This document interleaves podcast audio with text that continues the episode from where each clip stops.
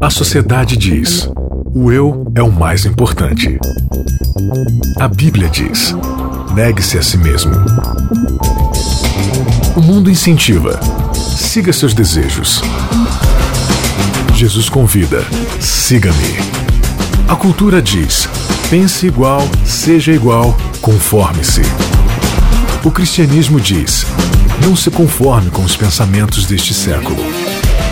Contra a cultura. O Evangelho clama pelo diferente. Começando mais um Contra a Cultura, chegando para você na Rádio Novo Tempo. Sempre um prazer muito especial ter você aqui com a gente. A sua companhia é muito importante para a gente estudar a Palavra de Deus. 15 temporada que chama Longe de Casa. E o episódio de hoje a gente vai tratar do capítulo 4 de Daniel, que é o capítulo muito especial porque ele não é escrito por Daniel, ele é escrito pela própria pessoa que é o personagem principal do capítulo, que é Nabucodonosor. É um capítulo escrito em aramaico, inclusive, mostrando aí as reflexões de um rei que era um rei tirano, mas que Deus trabalhou no seu coração de uma forma bem diferente. E para a gente continuar nesse estudo, trouxe de volta aqui duas pessoas que já participaram com a gente na temporada anterior, que é a Akeldan e o Jade Silveira. Começando então pela Akeldan. Tudo bom, Akeldan? Tudo certo. Prazer ter você aqui de novo.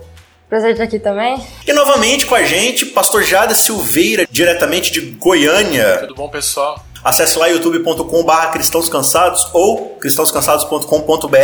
Lá você vai ter todo o nosso conteúdo pregresso e nossos futuros conteúdos. E em especial lá no canal Cristãos Cansados no YouTube, nós estamos tendo em paralelo com esta temporada a série de estreia do novo Chronicast, tá? Que é justamente a série Universidade de Babilônia, que é aí uma pegada diferente, são alguns sermões que eu estou gravando lá, acompanhando cada capítulo, de uma forma assim mais narrativa, mais romanceada, mas tá bem bacana, tem umas reflexões bem legais, umas aplicações bastante é, importantes para nossa vida. Então quero te convidar para entrar lá em youtube.com barra Cristãos Cansados e ir acompanhando. Se inscreva, clique nas notificações, você vai receber aí a cada semana, junto com o Contra a Cultura, também os vídeos do Chronicast. Beleza? Então vamos para o nosso estudo de hoje, que se chama Segimenas. Vamos falar aqui de um rei que estava se achando, como se diz no jargão jovem, que eu já fui um dia, antes de perder meu cabelo, né? O pessoal fala aí, ó, oh, seja menos, por favor. Você tá muito orgulhoso, você tá muito se achando demais, se achando a última bolacha do pacote. É, e a gente vai ver aqui a história de Nabucodonosor contada a partir da narrativa do capítulo 4, certo? Então o que, que a gente tem até agora? A gente tem Daniel e seus três amigos chegando no capítulo 1 em Babilônia, né? Junto com os outros cativos de Jerusalém. E ali eles têm o seu primeiro teste, que é um confronto de divindades, de realezas, onde ou eles vão se escolher se conformar completamente às influências do rei e do Império Babilônico, ou eles vão ser fiéis a Deus, e eles escolhem ser fiéis a Deus independente do que aconteça. Aí no capítulo 2 você tem ali o sonho, a visão de Nabucodonosor em relação a uma estátua, né? A gente já explicou isso nos episódios anteriores. No capítulo 3 o rei não entende absolutamente nada do que ele sonhou e do que foi explicado para ele, e aí ele pega e fala assim: "Não, eu vou ser a cabeça de ouro, eu vou ser o mais importante de todos, não só a cabeça de ouro, mas a estátua inteira vai ser de ouro, porque eu sou o mais importante de todo esse lugar aqui", né? E aí o que, que acontece? Ele quase mata os amigos de Daniel, né? É, no final ele reconhece a Deus, no final do capítulo 3, só que ainda existe uma postura diferente, né? Você chega lá no capítulo 3 e ele fala assim, olha, adorem todas as pessoas o Deus de Sadraque, Mesaque e Abednego. Nossa, que bonito, né? Que testemunho. Quem não adorar vai ser morto, sua casa vai ser destruída, vai ser enforcado, vai ser queimado, vai ser estripado e empalado. Olha, tá representando certinho o caráter de Deus, conheceu Deus muito bem agora, né? E aí a gente chega no capítulo 4, que é o capítulo que a gente vai estudar hoje, e no capítulo 4, o rei vai ter um outro sonho e a gente vai estudar esse sonho e vai ver o que, que vai acontecer por causa desse sonho. Essa sessão da parte aramaica do livro de Daniel dá para fazer uma comparação com a sessão aramaica do livro de Esdras, quando no capítulo 3, 1 fala assim: O rei Nabucodonosor fez uma imagem de ouro, tinha 60 côvados de altura por 6 de largura, e levantou no campo de Dura. Quando a gente vai para Esdras 6, 3, Esdras também vai levantar a casa de Deus e ela tem uma medida semelhante. E são as únicas duas sessões em aramaico que é mencionada as medidas. Então isso começa a mostrar pra gente que a questão aí é sobre adoração. Um busca adoração para Deus enquanto Nabucodonosor vai buscar adoração para si. Eu acho que esse vai preparando o cenário para o capítulo 4. A gente vê também no sonho de Nabucodonosor quando ele levanta a estátua e ele manda um arauto clamar para todo mundo que quando eles ouvirem o som dos instrumentos, para todo mundo se ajoelhar e, e adorar a estátua, a gente vê também no capítulo 4 que quando que o, um arauto que ele olha, que ele vê no sonho, que é um anjo descendo, ele clama também em voz alta, só que ele clama adoração a Deus. Então a gente já vê ali um contraste entre, entre o reino de Deus e o reino do homem aqui na Terra, e os dois buscando adoração para si mesmos. É, esse vai ser o capítulo que vai ser a última aparição de Nabucodonosor aqui, né? Então, o que, que aconteceu né, com esse personagem? Ele sofreu várias mudanças, né? Tipo, no capítulo 1, ele ele é que determinava lá, colocou um decreto que era para comer da mesa dele. Daí no segundo capítulo, se os sábios não descobrissem o sonho, ele ia mandar um decreto lá de morte. No terceiro capítulo, ele manda um decreto que era para todo mundo adorar lá a estátua. Ele parece ser sisudo, parece ser mal-humorado, parece ser um rei mandão. E também, tipo, mesmo reconhe parece que reconhecendo a Deus, assim, ele não é uma experiência dele, parece sempre ser uma experiência do outro. Tipo, no capítulo 2, ele reconheceu que realmente Daniel conseguiu interpretar o sonho, só que ele fala o Deus de Daniel. No capítulo 3, ele também reconheceu que aconteceu algo de sobrenatural ali, mas também não é o Deus dele. Ele fala, é o Deus de Sadraque, Mesaque e Abednego. Daí aqui no capítulo 4, é um, um capítulo que começa, parece, do fim da história pro começo. Porque parece ser outro Nabucodonosor, que paz lhe seja multiplicada. Ele fala assim para todos os povos, né? Nossa, que vocês tenham paz. Daí, tipo, que Nabucodonosor é esse, né? Dentro da tradição judaica, dizem que nesse capítulo, é, Nabucodonosor ele roubou todos os salmos e colocou aqui, porque ele usa palavras bem bonitas, né? Tipo, como são grandes os seus sinais e como são poderosas as suas maravilhas. E para mim o que me, que me marcou foi esse, essa questão de sinais e maravilhas. Imagina que a gente estivesse num culto de oração e daí a gente está fazendo os pedidos e agradecimentos e daí você vai lá agradecer. Ah, gostaria de agradecer a Deus porque essa semana eu peguei H1N1, porque eu bati o carro e deu perda total, porque a minha casa pegou fogo. Eu agradeço muito a Deus por isso. Foi realmente uma benção, foi uma maravilha. Então, mais ou menos isso que Nabucodonosor faz. Tipo, eu agradeço a Deus porque eu fiquei sete anos aí pastando. Então, tipo, eu acho é, interessante o jeito que essas palavras são usadas, né? Sinais e maravilhas. Elas aparecem 17 vezes na Bíblia. 14 vezes aparecem no Êxodo. Três vezes aparecem no livro de Daniel. E dessas três vezes no livro de Daniel, duas estão nesse capítulo, Sinais e Maravilhas. Então isso quer dizer que esse capítulo de Daniel tem muita ligação com o Êxodo. Então quando a gente vai lá para Êxodo e vê, tipo, Deus ele diz assim, olha, eu sei que uh, Faraó ele não vai deixar meu povo ir. Então eu vou operar com mão forte, eu vou operar sinais e maravilhas para que saibam que eu sou Deus. E quais são os sinais e maravilhas que Deus opera no Êxodo?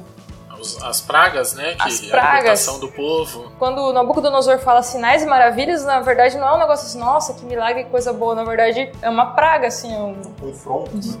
Enfim. É porque os sinais e as maravilhas que ele viu desafiavam ele, né? O caso da fornalha, da estátua que era derrubada. Era, os sinais eram contra ele, né?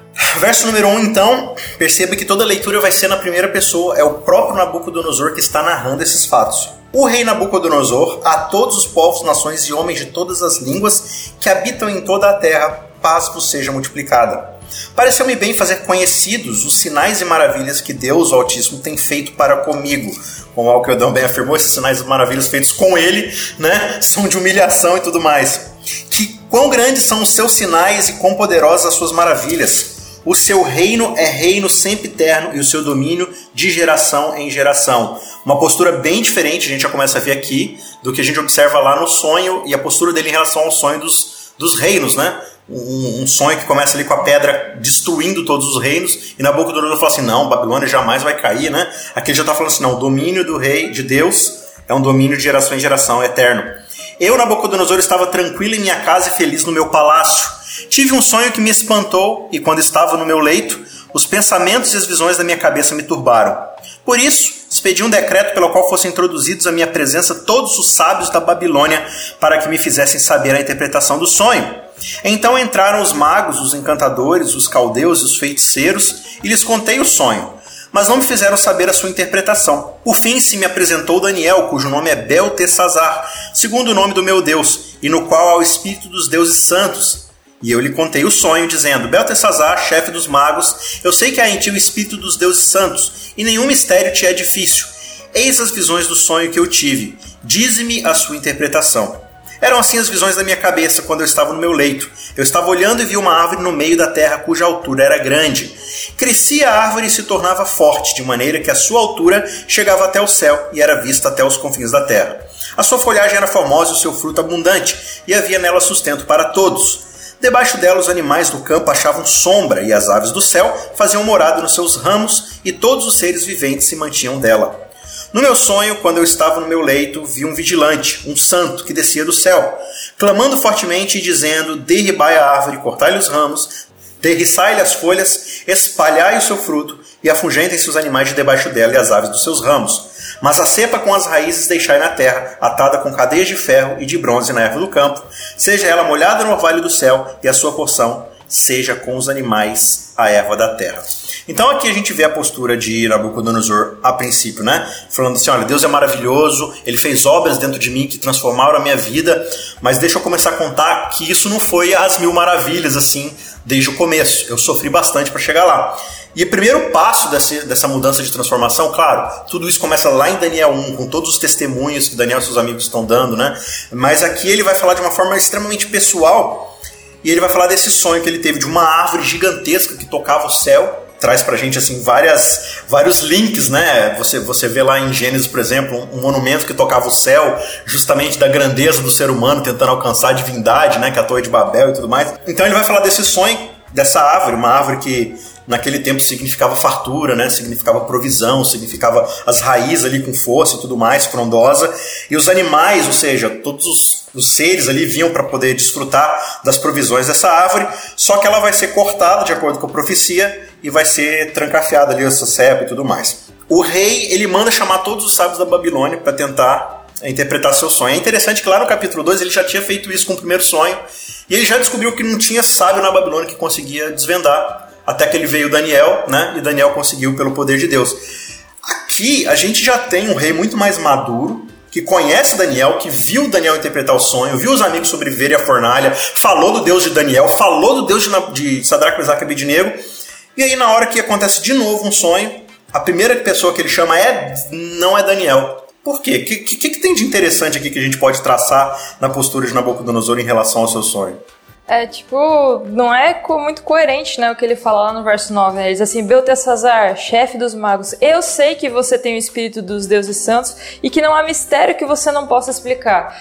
Poxa, se eu sei que não existe mistério que, que você não possa explicar, por que, que você foi o último a se apresentar? Tipo, por que, que eu chamei os outros? Então, parece que o rei já sabia que deu que ia dar ruim para ele. Parece que, tipo, lá no capítulo 2, Deus já tinha mostrado para ele que ele ia passar. E, então, tipo, ele mostra a estátua né, dele e fala assim: Olha, todos os reinos vão passar, você vai passar, mas ele pega e constrói uma estátua de ouro, dizendo: Não, eu não vou passar. Meio que ele sempre tá meio que desafiando a Deus. E para mim, é um tema assim que eu acho importante desse capítulo é saber da a questão de tipo que eu eu também sei que eu vou passar que eu não posso, tipo, dominar tudo com a minha mão. Eu, eu sei que eu sou humana também, que eu preciso aprender que a questão mesmo de, de humilhação, né? de não me exaltar, de saber até onde eu vou. É, a gente como ser humano é muito orgulhoso, né? Às vezes a gente tem aqui a revelação divina, às vezes a gente ouve um pastor explicando num sermão alguma coisa, a gente se depara com alguma leitura na Bíblia que confronta o nosso ego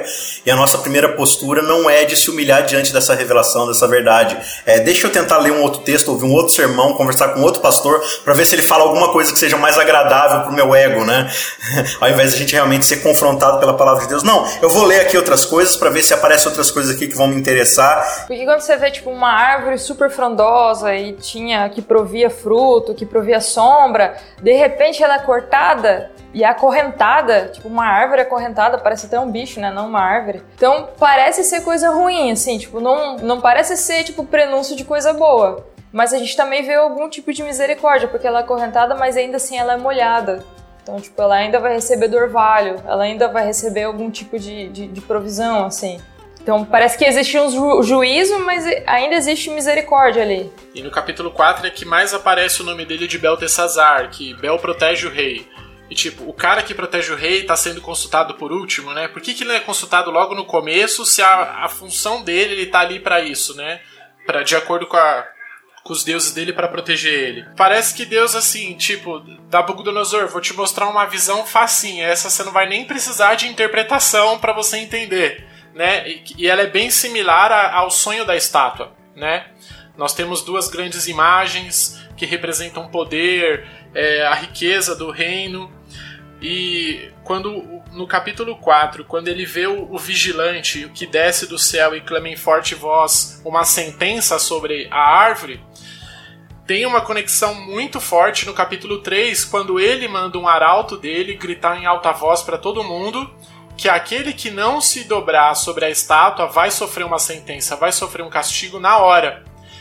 E essa questão da misericórdia de Deus ela é incrível, por quê? Porque quando Nabucodonosor, Daniel interpreta o sonho e ele entende que ele é a árvore, a sentença não vem na hora sobre ele. Né? O verso 29 mostra que demora um ano para a sentença cair sobre ele. Então, Deus ele não cria o julgamento para matar as pessoas, ele cria o julgamento para salvar as pessoas, para dar chance das pessoas se arrependerem. A misericórdia de Deus ela está espalhada por todo o livro de Daniel de uma maneira é, muito bonita, mostrando que Deus o tempo inteiro ele está fazendo de tudo para poder salvar as pessoas. E a gente chega aqui no verso 16 e a gente vai ter aqui a explicação desse sonho, basicamente, né? Mude-se-lhe o coração, continua essa visão, para que não seja mais coração de homem, lhe seja dado coração de animal, e passem sobre ele sete tempos. Esta sentença é por decreto dos vigilantes e esta ordem por mandado dos santos, a fim de que conheçam os viventes que o Altíssimo tem domínio sobre o reino dos homens e o dá a quem quer, e até o mais humilde dos homens constitui sobre eles. Bem interessante aqui essa, esse, esse confrontamento, porque era esse justamente o sentimento de Nabucodonosor, né? Eu sou soberano, eu sou soberano, eu sou o cara, eu, eu devo ser adorado. E isso me leva muito ao, ao primeiro verso de Daniel, né? Daniel 1, onde diz: Deus entregou Israel, Jerusalém, nas mãos de Nabucodonosor, né? Quando tudo começa errado ali, bagunçado, Daniel, o autor, pelo menos aqui de Daniel, ele faz questão de frisar, é Deus quem está realizando é, essa entrega, né, nas mãos ali de Nabucodonosor. E aí o verso 18 diz, Isto vi eu, rei Nabucodonosor, em sonhos, Tu, pois, ó Belsazar, diz a interpretação, por quanto todos os sábios do meu reino não me puderam fazer saber a interpretação, mas tu podes, pois há em ti o espírito dos deuses santos. Então Daniel, cujo nome era Beltesazar, estava atônito por algum tempo e os seus pensamentos o turbavam. Então lhe falou o rei e disse: Beltesazar, não te perturbe o sonho nem a sua interpretação. Respondeu Beltesazar e disse: Senhor meu, o sonho seja contra os que te têm ódio e a sua interpretação para os teus inimigos. É, Nabucodonosor ele já esperava a bronca que ele estava recebendo, eu acho, né? Ele fala assim, Daniel, é, o que você falar não vai me assombrar mais do que eu já estou sentindo aqui, né? Eu, eu, acho que já sei mais ou menos o que, que vem na minha direção, pode falar. E é impressionante a etiqueta de, de Daniel, né? Alguém que está oprimido por Nabucodonosor, que está ali cativo como escravo, passou por tudo que passou. E ele fala: Olha, rei, é, eu não queria que isso acontecesse nem com o pior dos teus inimigos, né? A árvore que viste que cresceu e se tornou forte, cuja altura chegou até o céu, e que foi vista por toda a terra, cuja folhagem era formosa e o seu fruto abundante, e em que para todos havia sustento, debaixo da qual os animais do campo achavam sombra e em cujos ramos as aves do céu faziam morada, és tu, ó rei, que cresceste e vieste a ser forte. A tua grandeza cresceu e chega até o céu, e o teu domínio até a extremidade da terra. Quanto que viu o rei, um vigilante, um santo que descia do céu e que dizia: Cortai a árvore e destruía, mas a cepa com as raízes deixai na terra, atada com cadeias de ferro e de bronze na erva do campo, seja ela molhada do orvalho do céu, e a sua porção seja com os animais do campo, até que passem sobre ela sete tempos. Esta é a interpretação, ó rei. E este é o decreto do Altíssimo que virá contra o rei, meu senhor. Serás expulso de entre os homens, e a tua morada será com os animais do campo, e dar-te-ão a comer ervas como aos bois, e serás molhado do orvalho do céu, e passar-se-ão sete tempos por cima de ti, até que conheças que o Altíssimo tem domínio sobre o reino dos homens, e o dá a quem quer. Quanto ao que foi dito, que se deixasse a cepa da árvore com as suas raízes, o teu reino tornará a ser teu, depois que tiveres conhecido que o céu domina. Portanto, ó rei, aceita o meu conselho e põe termo pela justiça em teus pecados e em tuas iniquidades, usando de misericórdia para com os pobres, e talvez se prolongue a tua tranquilidade. Eu acho muito interessante ali no verso 27, quando ele fala assim: Rei, aceita o meu conselho. essa mesma palavrinha é usada quando Nabucodonosor fala no começo do capítulo 4, no verso 2. Pareceu-me bem fazer conhecidos os sinais e maravilhas de Deus. Ou seja, ele viu que foi bom ele ouvir Daniel lá no começo. Que Daniel interpretou o sonho, e tudo que ele seguia de acordo com Daniel, as coisas iam bem. E Daniel toda hora relembrando ele: Rei, hey, lembra aquela época que pareceu bem para você fazer conhecido Deus? Agora eu tô te falando, segue o meu conselho para que isso não venha sobre você, para que Deus vá usar de misericórdia contra você. E outra coisa muito interessante que eu achei também, quando ele pede para o rei usar de misericórdia para com os pobres, essa palavra misericórdia ela só vai aparecer de novo no 6:11, quando Daniel vai clamar a Deus por causa do decreto que foi emitido para matar que os, os sátrapas estavam querendo criar uma uma estratégia para tentar matar ele tirar ele do terceiro do reino.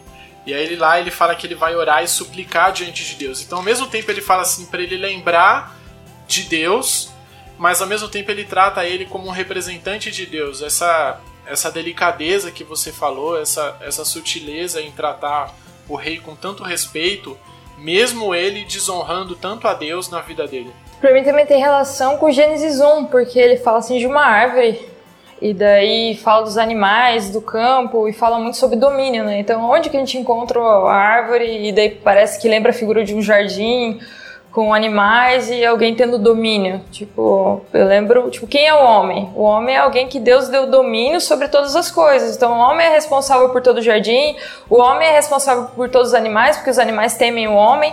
Só que o que dá a ideia pra gente é que Nabucodonosor ele não estava exercendo um bom domínio de Deus diz assim: Olha, eu vou tirar o seu domínio, vou tirar o seu poder, até que você aprenda quem tem domínio sobre tudo sou eu. E você faça, haja com justiça, né? Com os. Ele fala, né? Haja com misericórdia para com os pobres. Então ele fala assim que ia tirar o coração de homem e colocar um coração de animal. Porque o homem é quem exerce tem que exercer um bom domínio. Se você não está exercendo um bom domínio, você tipo não está sendo mais do que um animal.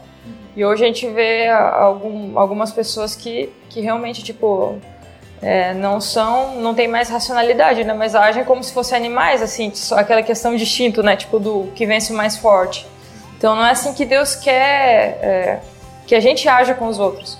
Hoje a gente fala muito em justiça social, né? Ah, a gente exige do governo justiça social. Ah, se um professor fala alguma coisa, a gente quer, poxa, esse professor não está sendo justo. Só que a gente se esquece também muitas vezes que, de alguma forma, em maior ou menor grau, eu também exerço poder sobre outras pessoas. Pode ser alguém da minha família, pode ser algum amigo que tem a personalidade mais passiva. Em alguma esfera da minha vida eu também tenho, detenho algum tipo de poder. E como que eu uso esse poder? É com misericórdia para com as pessoas? É, se eu sou chefe de alguém, eu uso, eu trato meus funcionários bem? Como que eu exerço esse poder? Ou será que eu estou exercendo que nem um animal? Tipo, só pelo instinto e exigindo coisas que não são, tipo, racionais, assim. O problema é que toda vez que o ser humano quer ser mais do que a imagem de Deus, ele quer ser o próprio Deus, ele se torna menos do que a imagem de Deus, como a Keldan falou. Ele se torna aquilo que está abaixo do seu domínio. Né? Então a gente vê um rei Nabucodonosor, onde Deus está falando assim: olha, você é cabeça de ouro. Ah, mas eu não me contento em ser a cabeça. Tá, então você vai ser pó, você vai ser farelo de, de estátua no chão. Tá bom para você assim? Né? E é isso que vai acontecer exatamente no restante aqui do capítulo. Então, para resumir, o que, que vai acontecer é que ele justamente vai estar tá passando, no verso 30, né? Ele vai estar tá contemplando ali pelo palácio, tudo aquilo que ele fez, ele vai dizer: Não é esta grande Babilônia que eu edifiquei para a casa real com o meu grandioso poder e para a glória da minha majestade, né? E o verso 31 diz: Falava ainda o rei quando desceu uma voz do céu: A ti se diz, ó rei Nabucodonosor, já passou de ti o reino. Ou seja, Nabucodonosor, tudo aquilo que a gente tinha conversado, lembra? Senta aqui com o papai, senta aqui. Né? Lembra que a gente conversou isso, isso, isso? Pois é, você foi lá e fez. E ele usa as mesmas palavras que Daniel usa em 2,37, falando: olha, quem te conferiu o poder, a honra, a majestade foi Deus. E aqui ele esquece e ele fala: não, foi eu que fiz isso. Aí veio a veio a sentença no mesmo instante. Exato. E aí é que diz que ele começou a ter penas, garras, ele virou realmente uma besta fera e ficou por sete períodos aqui bíblicos é, debaixo dessa maldição, e o verso 34 diz: Mas ao fim daqueles dias eu, Nabucodonosor, levantei os olhos ao céu, tornou-me a vir o entendimento, e eu bendice o Altíssimo, e louvei e glorifiquei ao que vive para sempre, cujo domínio é sempre eterno e cujo reino é de geração em geração. É impressionante, diz assim, né? Quando ele levantou os olhos para o céu, é, me, me, lembra um pouco aquela expressão da, do deserto lá da serpente, né? Cada um que levantava os olhos e olhava para aquela serpente de bronze é, era restaurado e tal. Então você vê que um primeiro olhar ao céu dizendo, acho que eu consigo chegar lá. Aí você cai mais ainda, né? Aí eu olho de novo para o céu e falo assim: eu adoro quem está lá, eu sou a imagem de quem está lá. É, essa humanidade é restaurada, o seu reino é restaurado, e ele diz o quanto ele louva e glorifica esse Deus, né? Todos os moradores da terra são por ele reputados como nada. Nada né? Absolutamente nada. É a Daniel 4 é, é o puro evangelho, né, Sim. cara? Ele mostra como quando o homem confia nele mesmo, como ele vai se perder, mas quando ele reconhece que todas as coisas vêm de Deus, ele é restaurado à imagem de Deus e louva a Deus e glorifica a, a, queda e a ascensão de um cristão é retratado muito na vida de Nabucodonosor. Sim, não, não só de um cristão, mas também de, de qualquer pagão também, né? Porque digamos que Nabucodonosor fosse tudo menos um cristão, né? Porque Deus usou ele. Você vê o quanto Deus vai longe para poder conquistar alguém. Agora, por que, que será, o Akeldan, que, que Deus ele deu, se deu a tanto trabalho para poder restaurar é, Nabucodonosor? O verso 37 termina o capítulo dizendo o seguinte: Agora, pois eu, Nabucodonosor, louvo, exalto e glorifico ao Rei do céu, porque todas as suas obras são verdadeiras, os seus caminhos justos, e pode humilhar aos que andam na soberba. Detalhe que ele está escrevendo esta carta para todas as pessoas do seu reino postura muito diferente do capítulo 3, né? Quando ele diz, olha, adorem o Deus de Israel aí, porque o Deus saiu da casa de negros, quem não adorar vai ser queimado, empalado, morto e a sua casa vai ser destruída.